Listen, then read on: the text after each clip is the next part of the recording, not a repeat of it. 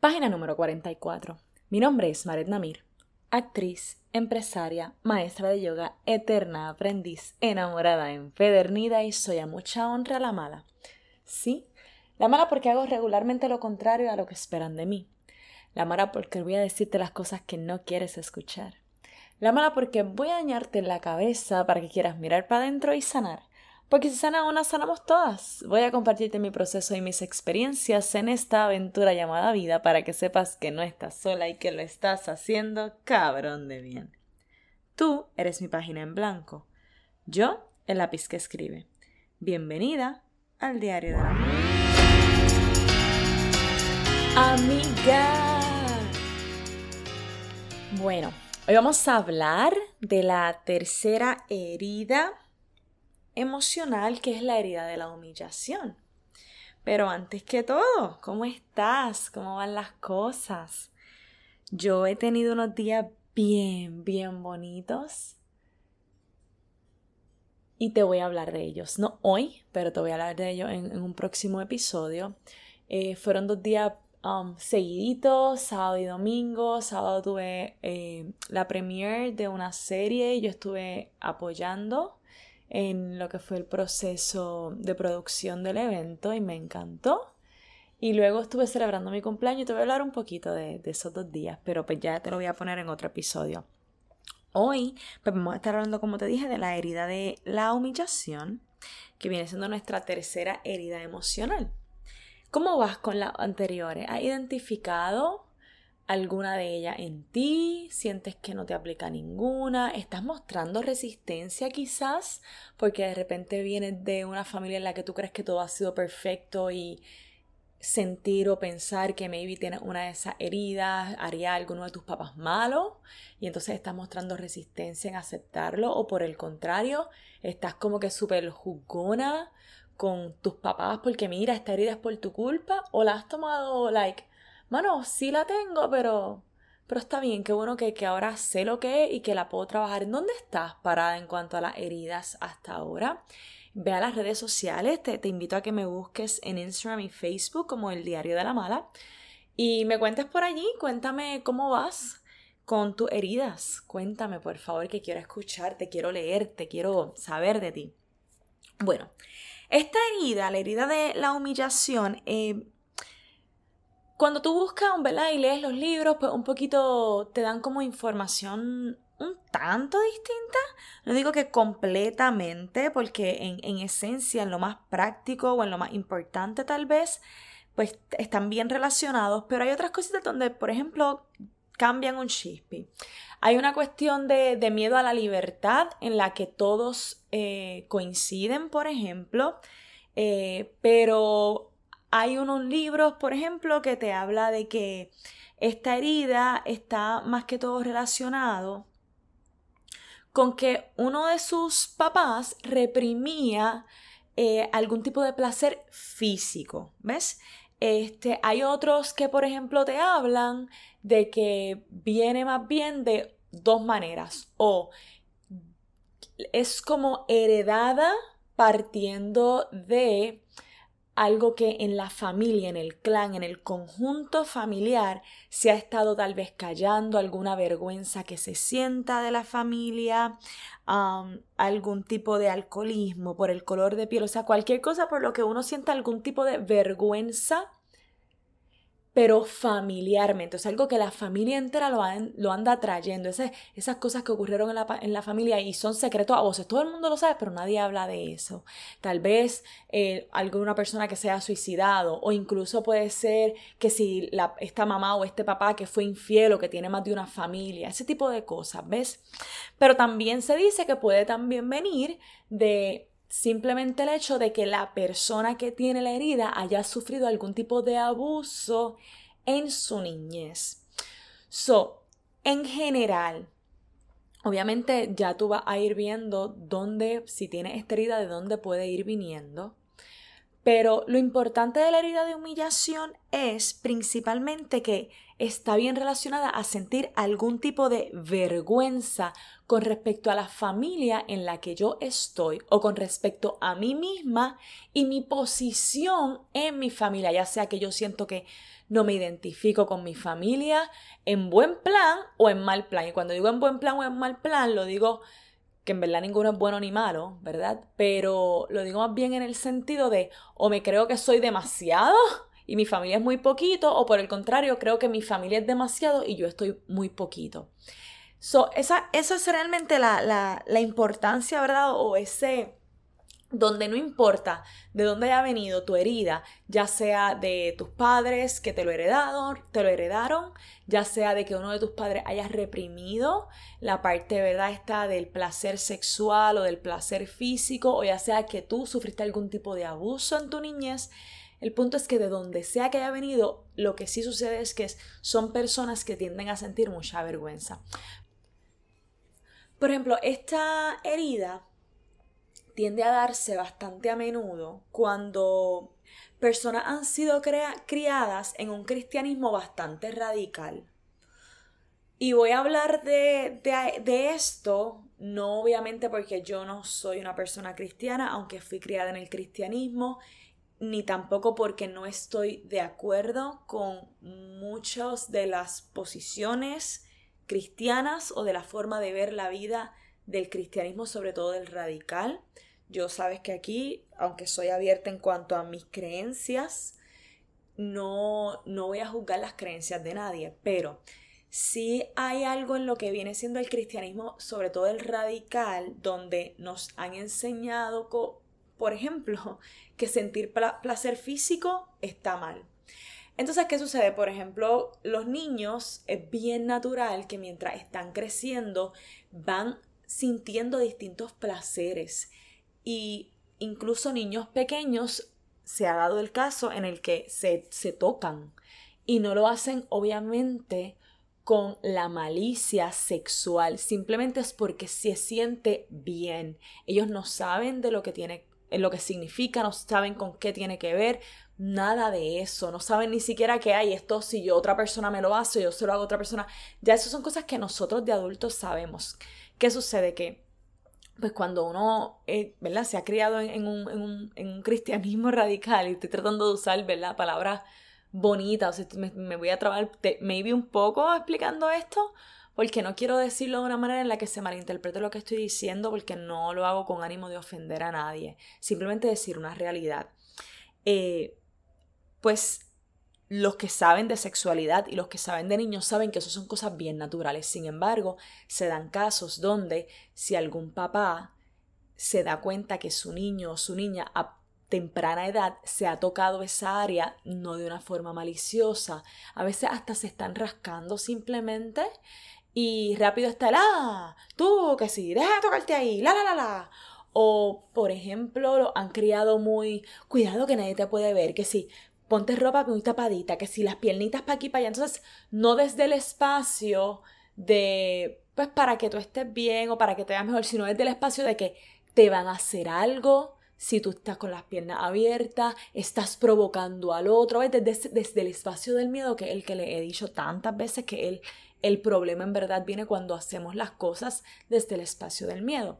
So, cuando hemos sido criados en ese ambiente, pues tiende a, tendemos a tener mucho esta herida y la vemos reflejada incluso ya cuando grande, bien fuerte, con el miedo que sentimos de exponernos, y cuando digo exponernos, digo exponernos físicamente, ¿ves? De expresarnos a través de nuestro cuerpo, de sentir placer, de sentir gozo.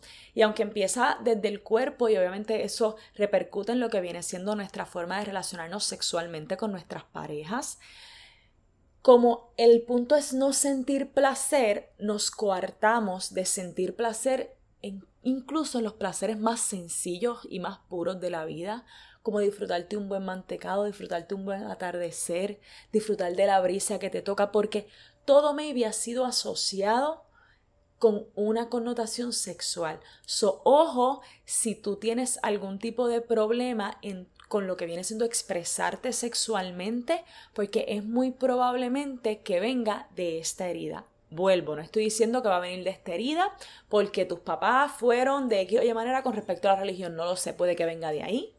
Puede que venga de que en la familia en general se esté guardando algún secreto con respecto a lo que haya sido algún tipo de violación, prostitución, lo que sea que tenga que ver con la parte sexual, se esté guardando un secreto.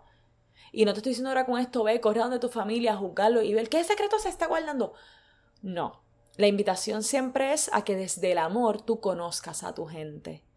Que tú aprendas a crear una familia distinta y por crear una familia distinta es crear una familia en apertura, una familia que verdaderamente se conozca, una familia que pueda hablar en libertad de las cosas que están ocurriendo sin necesidad de callársela. También ocurre mucho cuando le enseñamos a los niños a guardar demasiados secretos. Te voy a decir esto o esto vamos a hacerlo, pero no le puedes decir al otro eso empieza a crear esa parte de un poquito de vergüenza porque, coño, si esto yo lo hice y no se lo puedo decir a nadie, ¿por qué no se lo puedo decir a nadie? ¿Qué hay de malo detrás de lo que yo estoy haciendo que yo no puedo decírselo a nadie?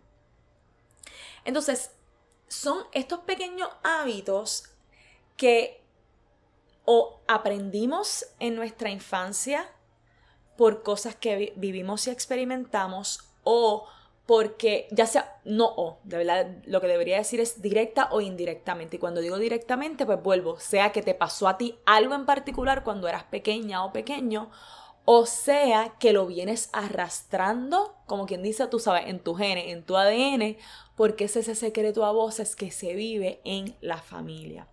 Entonces, cuando, cuando sentimos vergüenza con respecto a nuestra familia, ¿qué va a suceder? Que sin lugar a dudas vamos a sentir vergüenza también con respecto a nosotros porque eso provoca que no nos sintamos parte de este núcleo, que al final es mi núcleo, al final es de donde yo vine, al final son los que van a estar en mi cumpleaños, son los que van a estar en mis graduaciones, son los que van a estar en mis actividades, en, en mis logros y en, mi, y en mis desgracias, si lo queremos llamar de alguna manera son los que van a estar ahí. Y si yo me siento avergonzada de ellos, pues cómo voy a poderme sentir cómoda, cómo voy a poderme expresar cómodamente y cómo voy a poder expresarme ante los otros con comodidad si delante de los míos no puedo. Por eso es que le temen tanto a lo que es la libertad, porque la libertad implica que yo me exprese, que yo me muestre, que yo sea quien soy yo, pero es que yo estoy avergonzada de quién soy yo o yo estoy avergonzado de los mismos. Por lo tanto, yo me siento humillada. Porque si vamos a lo que es la definición de humillación, humillación es simplemente esa lástima a lo que viene siendo la dignidad o el orgullo de una persona. Por ende, si yo siento vergüenza, mi dignidad está afectada, mi orgullo está afectado. Y obviamente estamos bien claros, óyeme, aquí lo he dicho hasta el cansancio. Cuando estamos parados en nuestro ego, es justo eso lo que se está afectando, lo que creemos que es nuestro orgullo, lo que creemos que es nuestra dignidad. So, eh, para que veas que está más que claro, repito, que todo esto tiene que ver con tu ego queriéndote defender de algo que él cree que te va a hacer daño, pero que en realidad está solamente escondido ahí en el ego, que no tiene nada que ver con tu naturaleza real, que es el amor.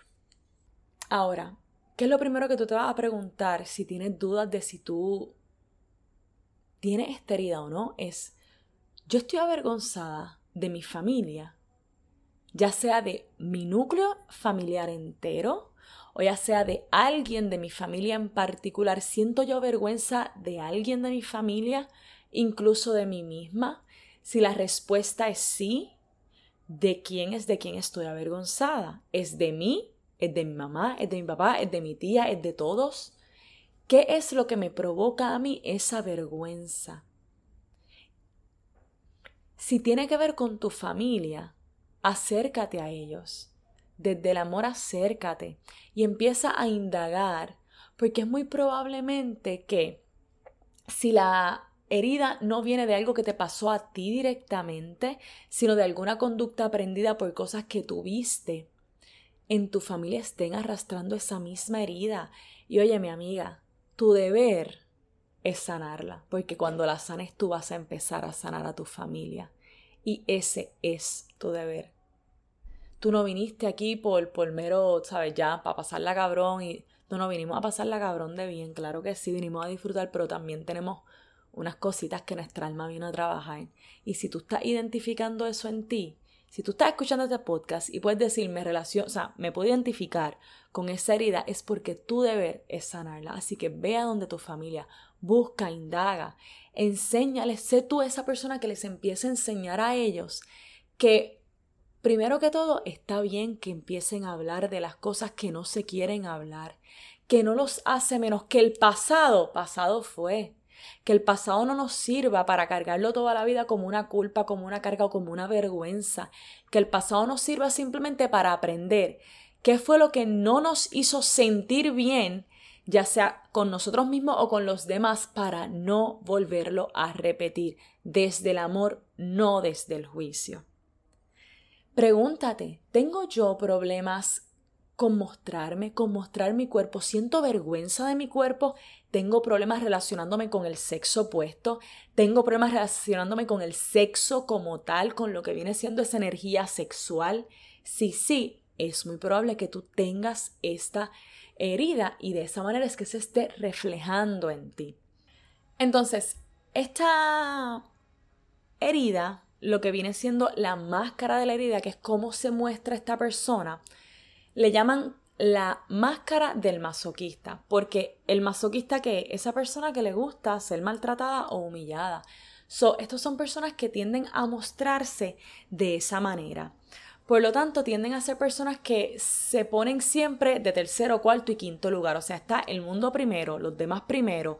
No importa lo que yo tenga que hacer para ayudar al otro, yo lo voy a hacer y yo estoy al final. No importa lo jodida que yo esté, yo voy a ayudar al otro. No, amiga.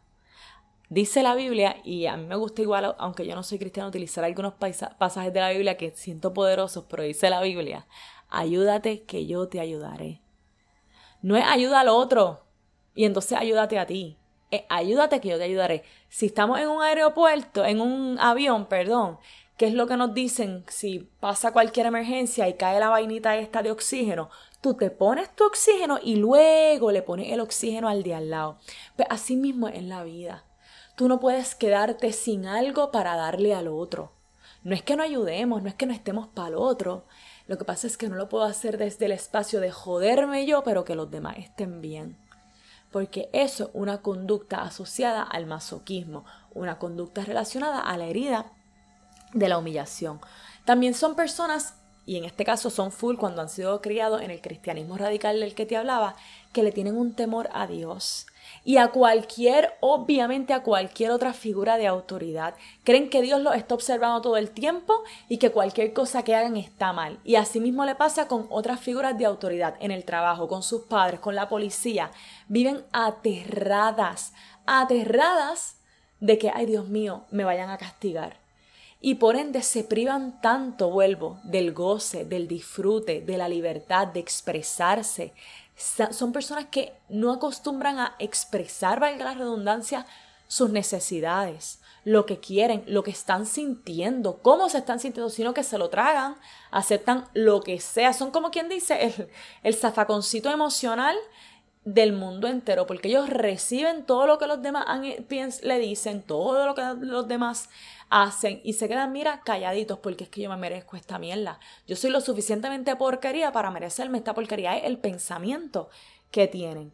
Son personas que tienen demasiado juicio contra otros y obviamente contra ellos mismos.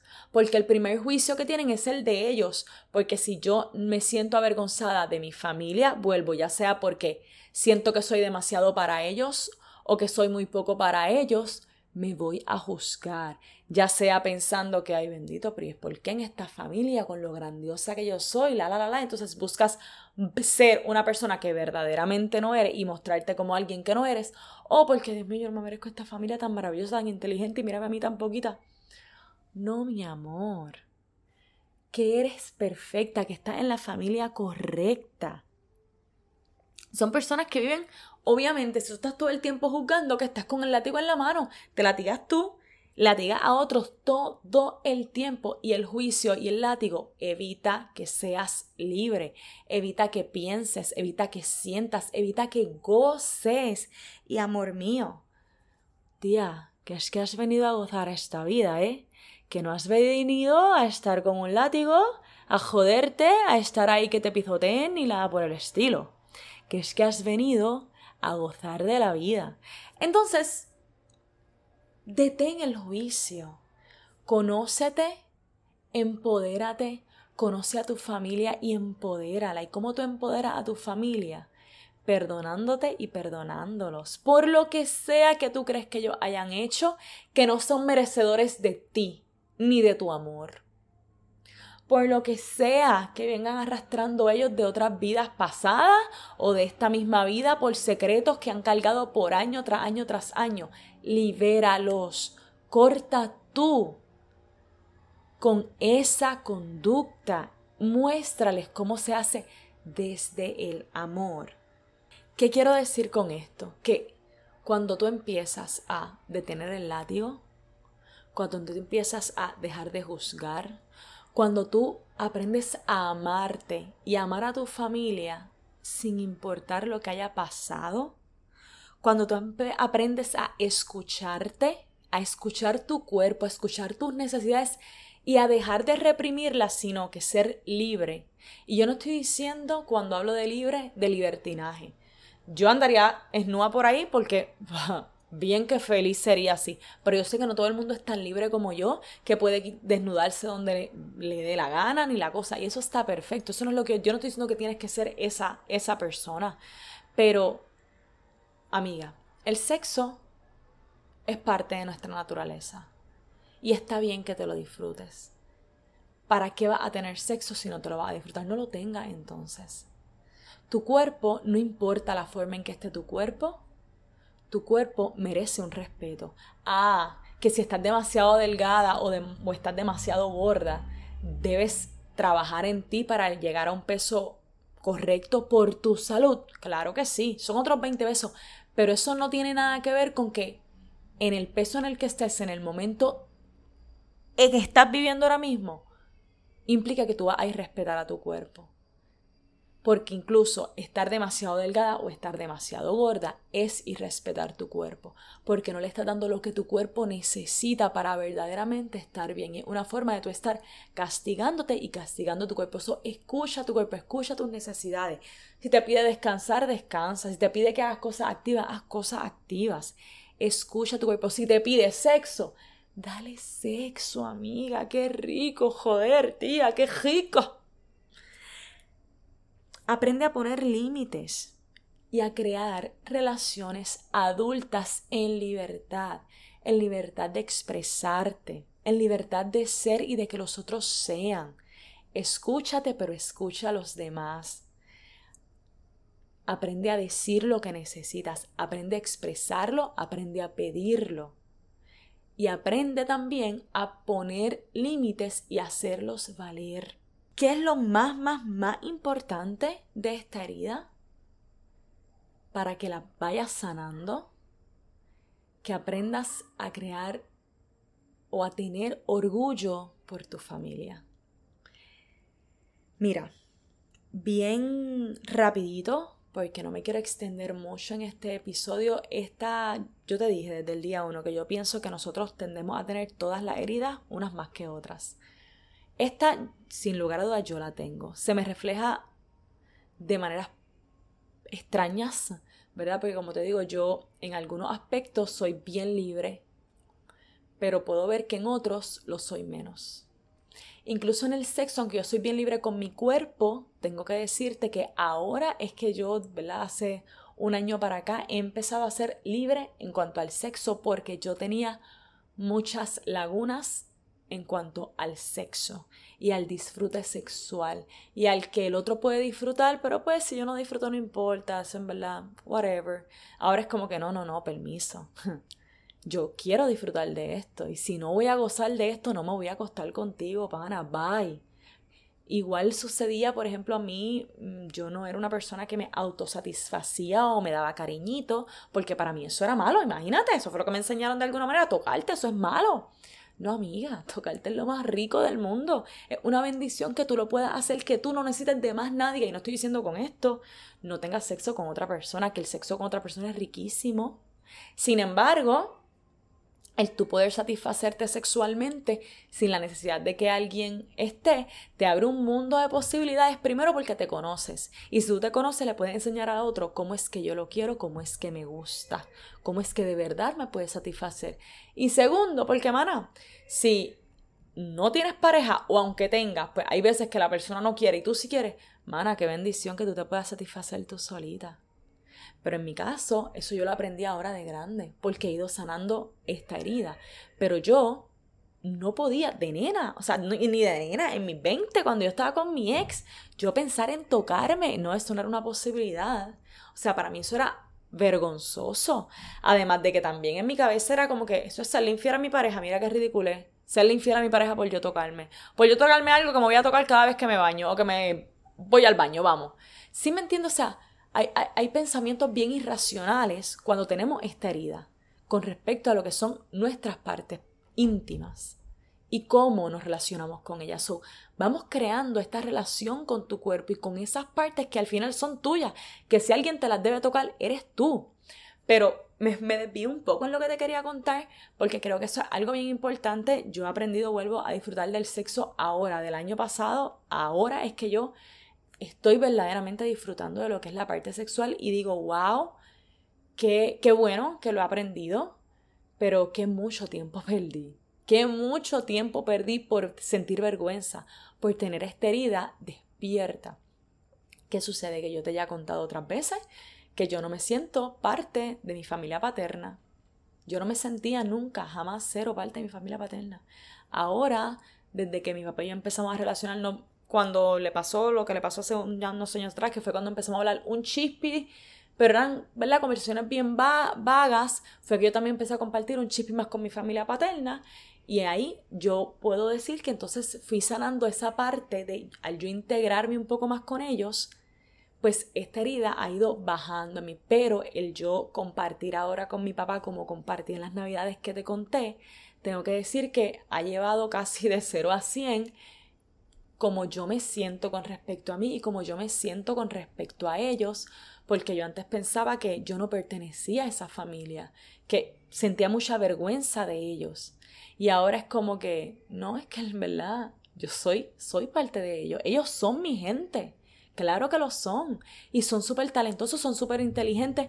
Mano, las cosas que han vivido las han vivido y ya. Y no los define a ellos ni me define a mí. Sin embargo, nos parecemos en muchas cosas. Y también sentía vergüenza de mami, de que viviera siempre con mi abuela, de sentirla que con lo brillante que es, con lo talentosa que es, no hace nada con sus talentos. Y sentía mucha vergüenza. Y ahora que estoy yo en casa de mi mamá también, me ha permitido sanar esa área. Y yo estoy en casa de mi mamá y no pago ni un chavo. Y me ha permitido empezar a verla de una manera distinta, empezar a ver que, mano, pues hay veces que cosas pasan y cuando cosas pasan, pues hay que, hay que bregar con lo que tenemos en el momento y, y para adelante, ¿me entiendes? Porque mami pudo haber sido también una ahí que se echara para atrás y que hay que ver a mi vida y la, la, la, la, que a veces yo pienso que ella está en ese espacio y que por eso no se movió de, de casa de mi abuela. Pero mira, ¿sabes qué? Tarde o temprano ella se está dando cuenta de lo poderosa que es y de que nunca necesito quedarse con mi abuela.